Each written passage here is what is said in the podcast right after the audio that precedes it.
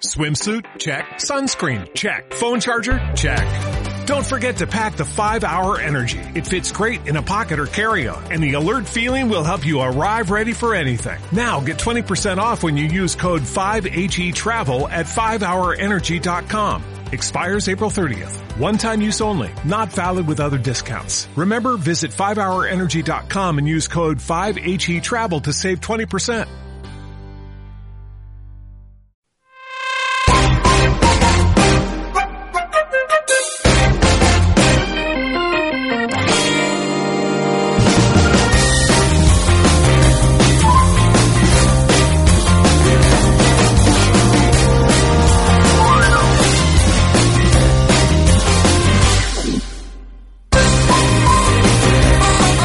Bienvenidos a La Lata de Maíz, el podcast de béisbol en español, aquí desde sportsmedinUSA.com. Yo soy Dani García y bueno, podéis encontrar el podcast si queréis que os llegue cada semana a vuestro correo o por determinados avisos, tanto en iVoox como en iTunes. Y por cierto, que estamos ya en Radio 4G USA los domingos a la una de la tarde y los lunes a medianoche. Hoy vamos a tener un programa especial que vamos a hablar enteramente casi todo del Moneyball, lo vamos a explicar bien. Vamos a estar con Axel Andrés y John Molinero. Al final del programa eh, voy a hablar de Pete Rose, que ha saltado una noticia sobre él, de la gran, la gran estrella del rock and roll del béisbol, pero vamos a empezar con la actualidad y con la jugada de la semana. 0-2 pitch. And the ball hit deep to left. Taylor going back. And Max Scherzer has a no-hitter. Sunday in Milwaukee, he was amazing. And today in D.C., he was almost perfect. Max Scherzer que consigue el segundo no-hitter de la temporada. Nos estamos acercando a la cifra de 300 en la Major League Baseball. Diego Becasese repasando ya la actualidad. Otro gran hito en la historia del béisbol y de un gran pitcher. Hola Dani, sí, eh, la verdad que Scherzer está intratable. Eh, el partido anterior a este casi lo logra con Filadelfia y bueno, el, el domingo lo logró de una manera increíble. Se le escapó el perfecto por un pelotazo un poco polémico que dicen que Tabata bajó el codo a propósito para que le pegue la, pelota, pero no, dominación total de Scherzer este año con Washington. Correcto, vamos a ir cómo se le escapó el partido perfecto, lo que llaman algunos el partido imperfecto, porque Scherzer llevaba un partido perfecto con nueve entradas y dos outs, ¿no? Así.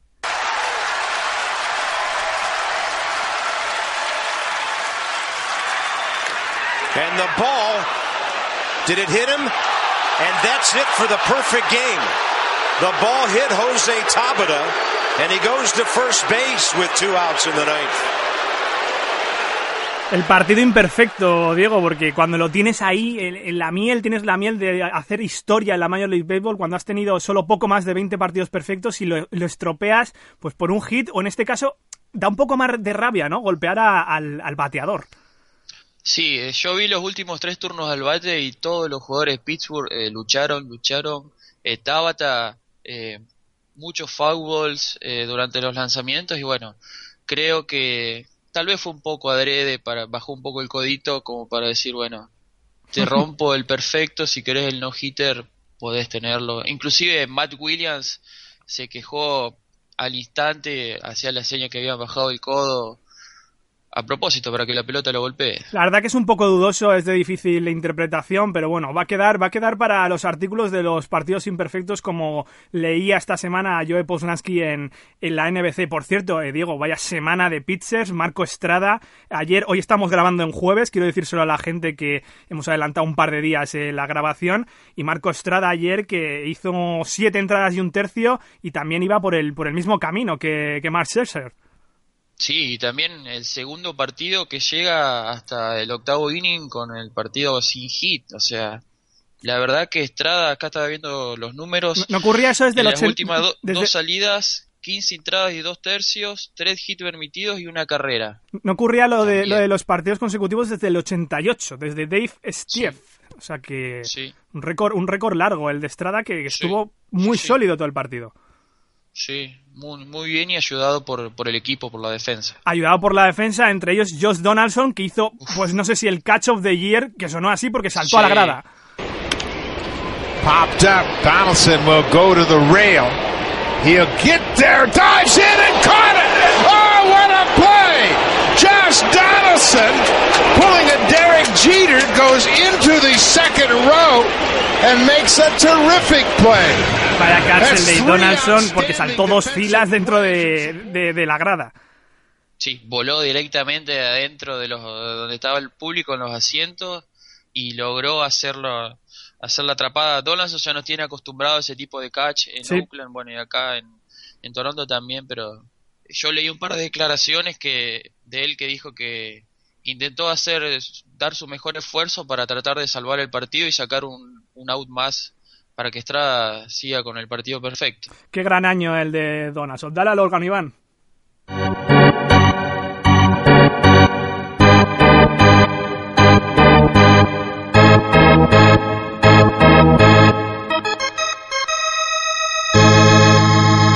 Estadística de la semana para Albert Pujols, 15, 15 home runs, 30 RBIs en los últimos 24 partidos. Es eh, eh, una racha brutal y está resucitando este Pujols o son sus últimos coletazos, Diego.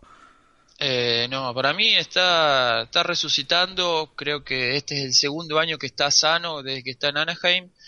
Y creo que es el bastión ofensivo que, que necesitaba a los Angels y al que le pagaron tantos millones de dólares hace cuatro años, tres años, no, no recuerdo bien. De hecho, Y está- está con 20 23 home runs. Y creo, si no leí mal, eh, tiene alrededor, está calculado, si sigue a este ritmo, más de 50 home runs para el final de la temporada, que para Pujols hace varios, varios años que no vemos este tipo de estadísticas. Pues sí, puede estar viviendo una segunda juventud el jugador de, de Los Angels. Repasada la actualidad, muchas gracias Diego. Gracias, Dani. Y en las College World Series los Virginia Cavaliers son los nuevos campeones. ¿Qué tal Ramiro Blasco? Buenas tardes y sorprendentes tardes, Dani. Pues así ha sonado el último out. Kirby set at the letters. Left-hander looks back at second, and now Kirby deals. Called strike three, national champions. 1,186 miles back home, and the Who's will head home with a trophy in tow. The 2015 national champions of college baseball are the Virginia Cavaliers. Bueno, se te ha ido un poco el pronóstico. Sí, como siempre, no me ganaré la vida como profeta, ya lo sabes. no, eso no, como Nostradamus no. ¿Qué ha pasado para que los Cavaliers hayan ganado a Vanderbilt contra todo pronóstico en estas College World Series? Y más aún si tenemos en cuenta que en el primer partido Vanderbilt pasaba por encima de los Cavaliers con un 5-1, con un Carson Falmer absolutamente excelso desde el montículo. Y esa mentalidad luchadora y de nunca rendirse que su entrenador Brian O'Connor les ha insuflado desde siempre a los Cavaliers permitió que remontaran el martes ganando 3 a 0 y anoche con un partidazo 4-2 remontando un 0-2 que tenían desde el principio los Vanderbilt. Y con su jugador más destacado, un pitcher relevo, Josh Sbours, la elección número 74 del draft por Los Ángeles Dodgers, que ha conseguido ese, ese título de jugador más destacado. MVP, primer título en la historia de la organización beisbolística de Virginia. Efectivamente, así es. El primer título en toda, en toda su historia contra ese pronóstico, si bien, como comentamos en su día, Brian O'Connor llegó a su propia ciudad, él es de Omaha, como Sí. Fred Astaire o Malcolm X, ya anunciando que podía ocurrir alguna cosa. La verdad es que la gente tenía una corazonada con el equipo de Brian O'Connor y esa mentalidad luchadora pues que, han, que han desempeñado y han, y han llevado a cabo. Por último, eh, ¿qué te han parecido estas College World Series que hemos contado aquí en la lata de maíz, que has contado muy detalladamente y te hemos agradecido, metiéndonos en el béisbol universitario que faltaba contarlo un poco? Han tenido muchísimo nivel, han habido grandísimos jugadores, jugadores de primera ron- ronda del draft, de segunda, jugadores que no estaban en esas primeras rondas y han destacado a grandísimo nivel, como el propio Daniel Pinero de, de los Cavaliers, que siendo un 1090 del draft ha hecho un Uf. campeonato absolutamente enorme y la verdad es que nos podemos dar por satisfechos de lo que hemos visto en Omaha. Las College World Series con Ramiro Blasco. Muchas gracias, Ramiro. A ti un fuerte abrazo. Seguimos aquí en la lata de maíz, el podcast de béisbol.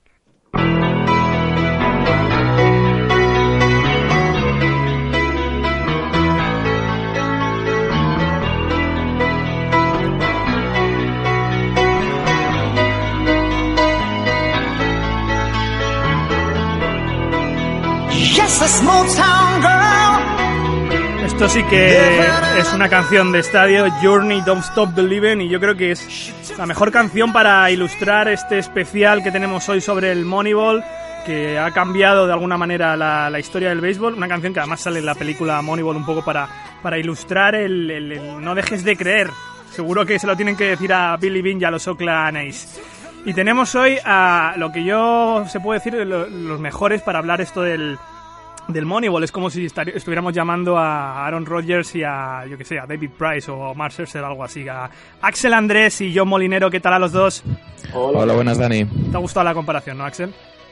Bueno, sí, para que nos vamos a engañar. ¿Y a ti, John?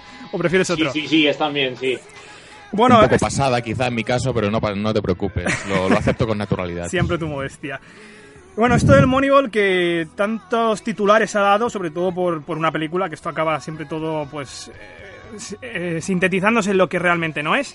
Y yo quiero, John, que empieces tú contándome eh, técnicamente qué supone el Moneyball en el béisbol y qué es exactamente.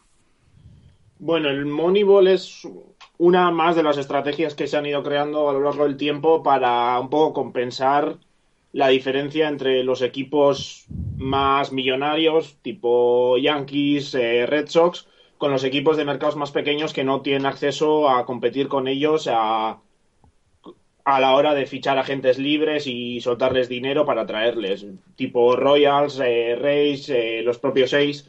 Entonces, eh, cuando desde los seis se dieron cuenta de que no podían competir de esa forma, eh, se basaron en eh, las estadísticas, las sabermetrics, que son estadísticas avanzadas que venían creadas de mediados de los 70, para intentar descubrir a, a jugadores que podían aportar mucho, pero que por un motivo o por otro habían pasado un poco desapercibidos de a la gran mayoría de la gente. Entonces, a base de análisis matemático y estadístico, encontraron jugadores que se podían permitir eh, económicamente y que organizándolos bien dentro del line-up y de la rotación, pues podían aportar teóricamente tanto más que los grandes free agents a los que no podían comprar.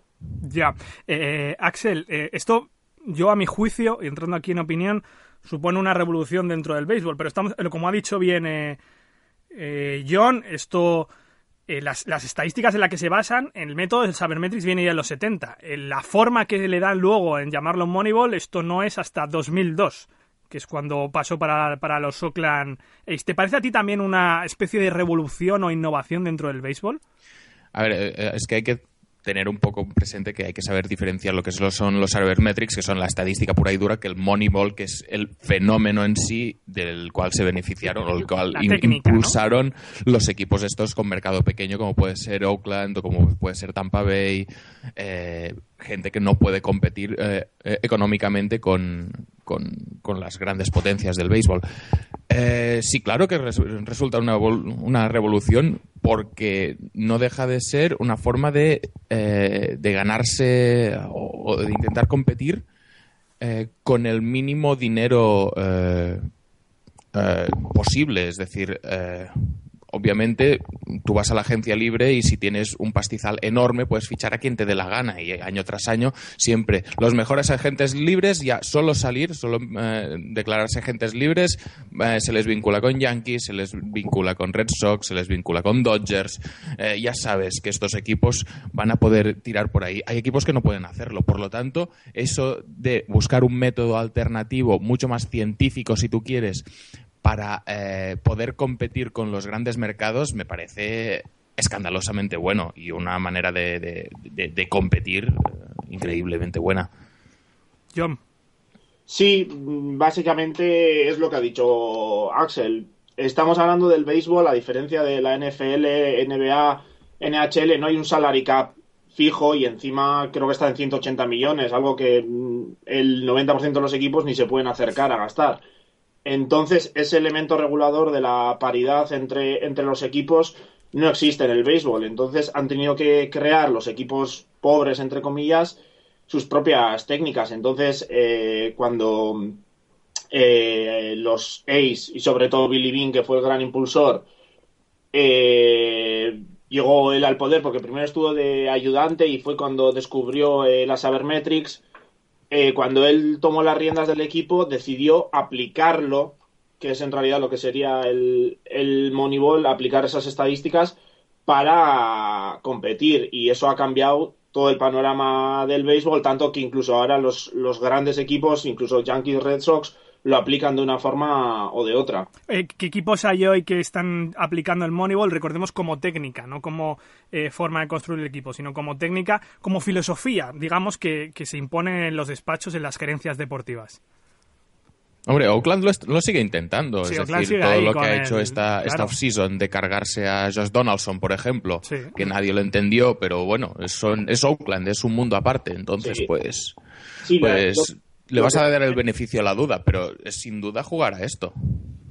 Sí, lo que decían en verano, cuando un poco vieron que iban a perder a, a Leicester, luego traspasaron a San Marsilla porque vieron que no lo podían mantener, traspasaron a Donaldson, fue utilizar una estadística de, de la Sabermetrics, que es el WAR, el Wins Above Replacement, o victorias sobre el jugador de reemplazo, para en vez de acumular esas victorias extra en dos o tres jugadores, repartirlas por todo el lineup y al final acumular la misma cantidad. Entonces es eh, aprovechar esas esta- estadísticas. Otro equipo que lo aplica mm, también son, son los Rays. Yo creo que Oakland y Tampa Bay son los dos equipos, los dos buques insignia de esto, que son dos de los equipos que casi siempre mantienen eh, los, los salarios más bajos, pero que siempre están ahí arriba. Eh, ¿Ha ganado algún equipo las series mundiales desde, digamos, este 2002 imponiendo la filosofía Moneyball o dándole algunos matices quizás a, a su forma de gestión? Hombre, Hombre. La, la que ganó Tampa, por ejemplo. No, Tampa no. Tampa llegó a las series mundiales. Es verdad, llegó, llegó solo. Sí, es ganaron, verdad, los, perdón, perdón. ganaron los Phillies. Bueno, ganaron la Liga Americana. Sí, no, eso, eso claro. Y siguen ahí, Pero- además. O sea, es que siguen ahí. Los Rays todos los años están desmantelados. Y ahora mismo son líderes de la Liga de la AL Este de la Liga Americana. Sí. Ganar como tal no, no ha ganado nadie, incluso no sé si es en el libro o en la película. eh, sale que Billy Bean dijo que toda esta historia luego en los playoffs no vale. Lo que vale es en la temporada regular para ir acumulando victorias ahí, pero que en el momento de la verdad de los playoffs mm, no vale. Eh, la verdad es que ningún equipo ha ganado, siempre al final han, quedado ahí.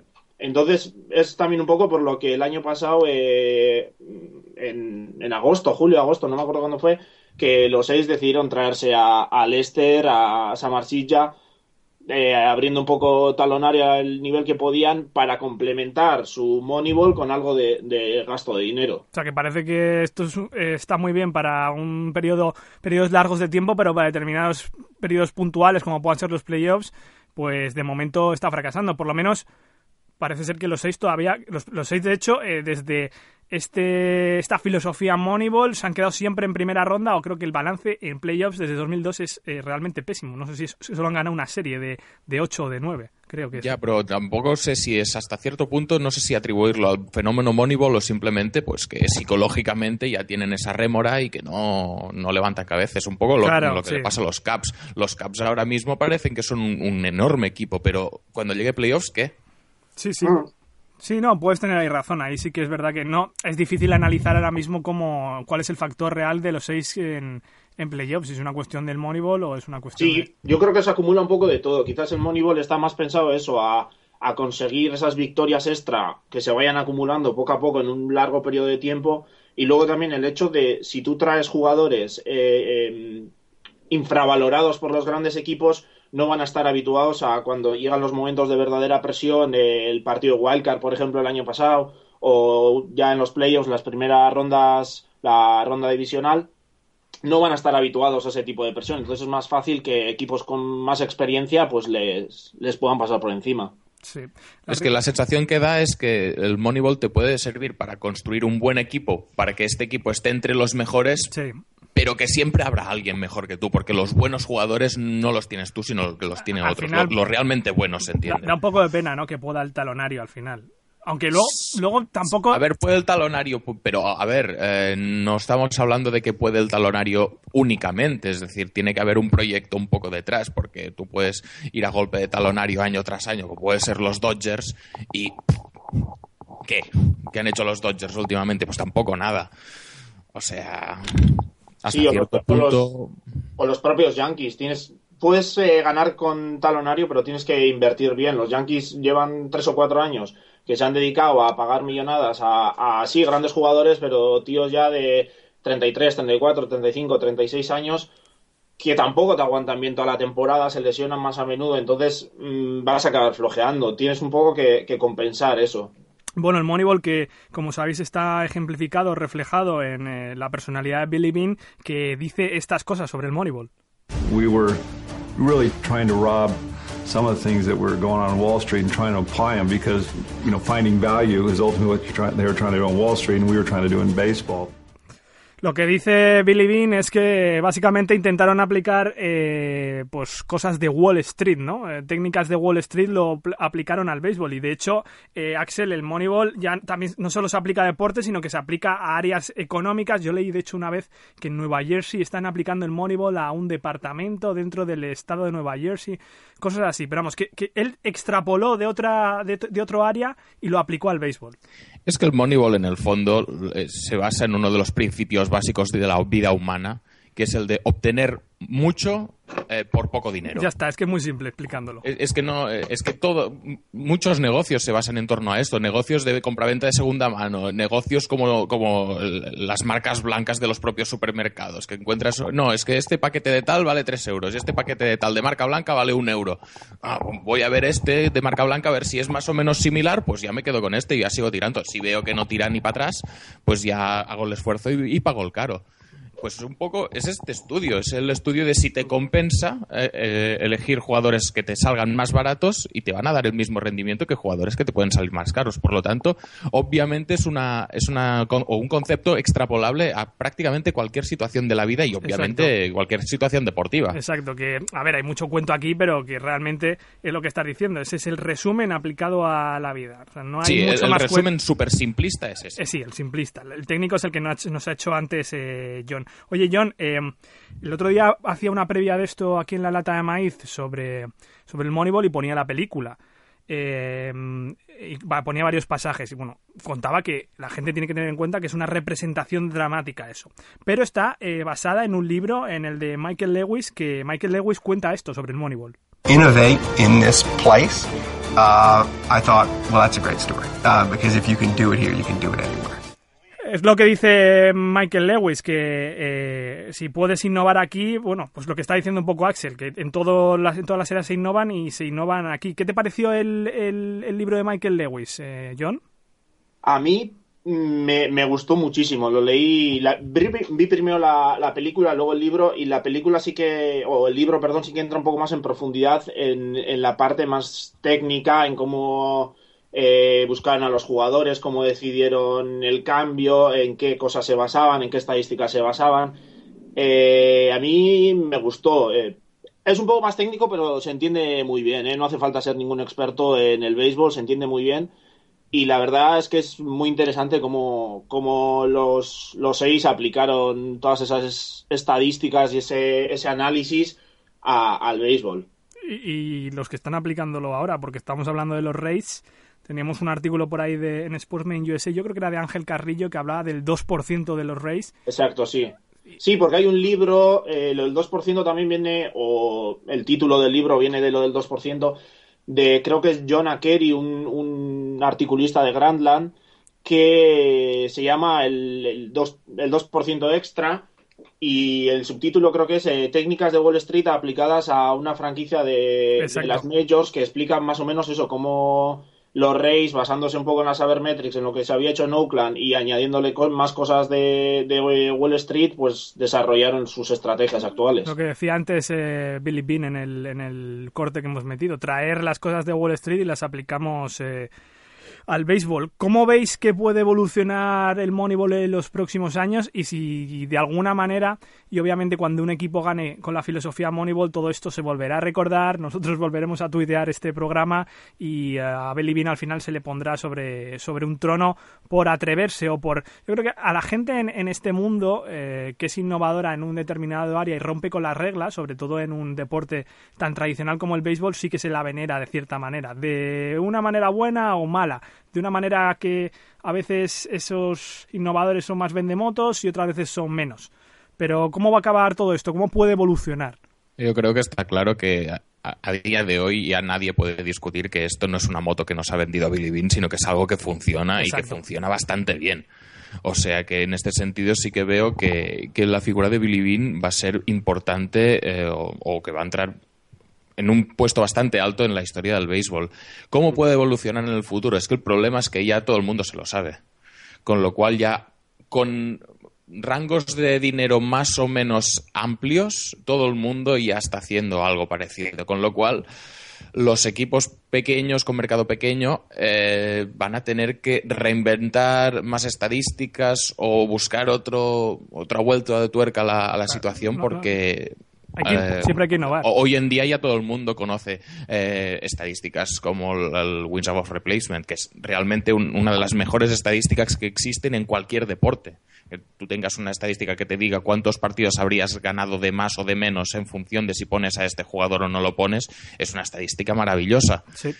Pero ya todo el mundo la conoce, con lo cual Mm, hay que, hay que seguir trabajando y seguir evolucionándolo esto, porque no te puedes conformar con lo que ya tienes, porque ahora mismo lo tienes tú y todo el resto de la liga. Sí, no, de hecho, eh, hoy en día la, mayoría de las franquicias tienen sus propios eh, equipos de, estadísticos, de matemáticos. Es como lo que hablamos la semana pasada de Jeff Luno, que había desarrollado con los Cardinals su sistema de análisis con, la NASA. Eh, y crean estadísticas propias, tienen su propio sistema, aparte de las que están disponibles en, las webs de Baseball Reference, Fangraphs, etcétera, tienen sus propias estadísticas para intentar sacar todo lo posible, lo que ellos vean que valoran, lo que necesitan, depende también su estadio, eh, lo que aporta su estadio, si es bueno para los pitchers, para los bateadores, desarrollan estadísticas propias. Entonces esto se va a seguir imponiendo. Ahora mismo lo que hay más o menos intentan hacer, sobre todo los equipos con más dinero, una compensación entre talonario, scouts, eh, lo que aportan la parte humana, digamos, de los, lo que aportan los ojadores y lo que aportan las estadísticas, intentar compensarlo todo. Bueno, yo espero que os haya quedado claro a los oyentes lo que es el Moneyball, todo lo que ha supuesto, de dónde venía, cuál es el futuro. Creo que nos lo han explicado muy bien. Eh, Axel Andrés y John Molinero, a los que les agradezco haber estado hoy, son unos cracks, cada uno en su área y saben muchísimo tanto de béisbol como de fútbol americano. Gracias Axel, gracias John. Nada, a ti. Nosotros, hasta luego.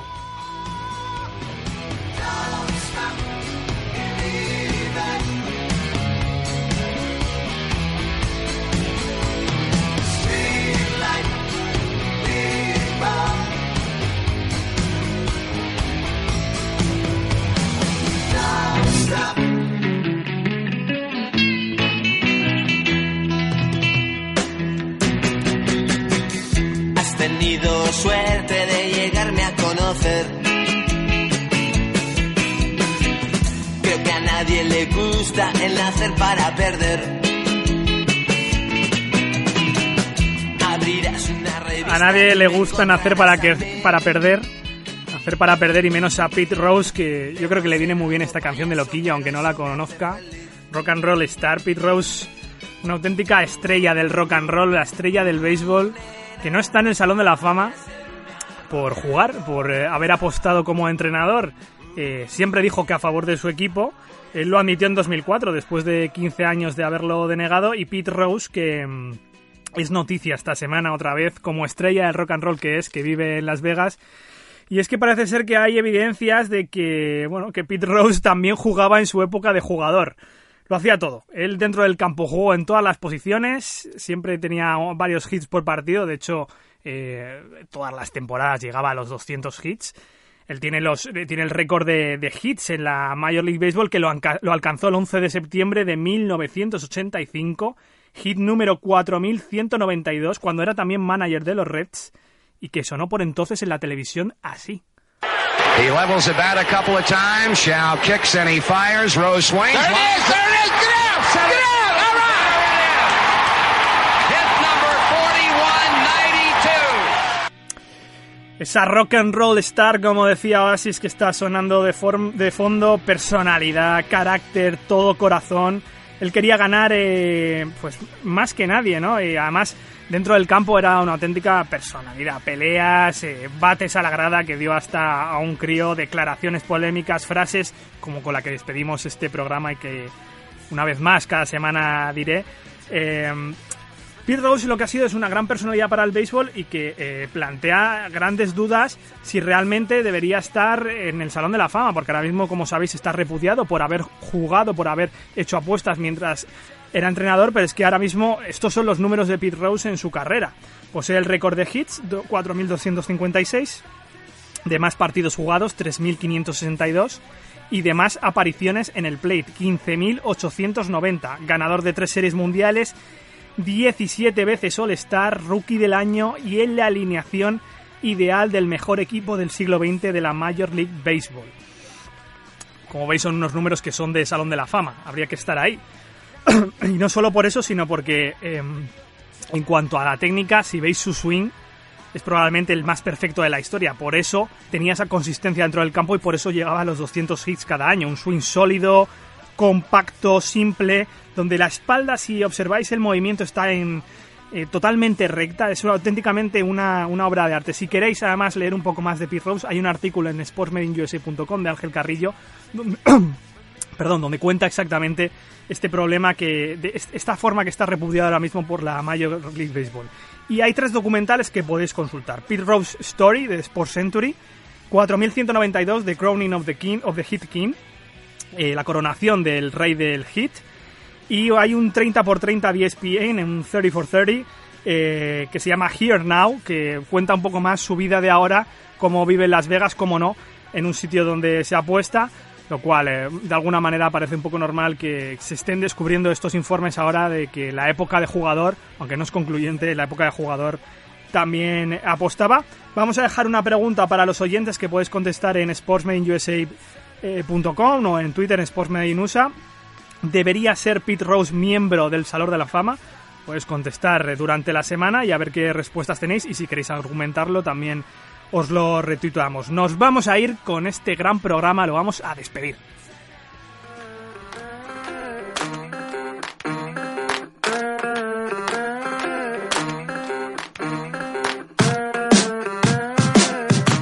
También podéis utilizar el Twitter para preguntarnos sobre dudas con el béisbol. La semana pasada nos preguntaban que era un bulk.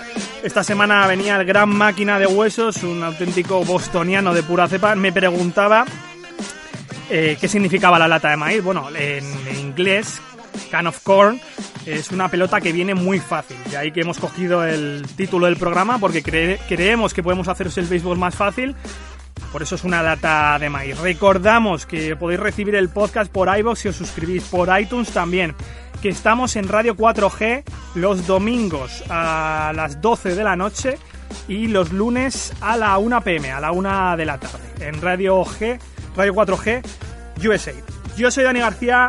Iván Mateos ha estado aquí a los mandos como siempre, es un crack.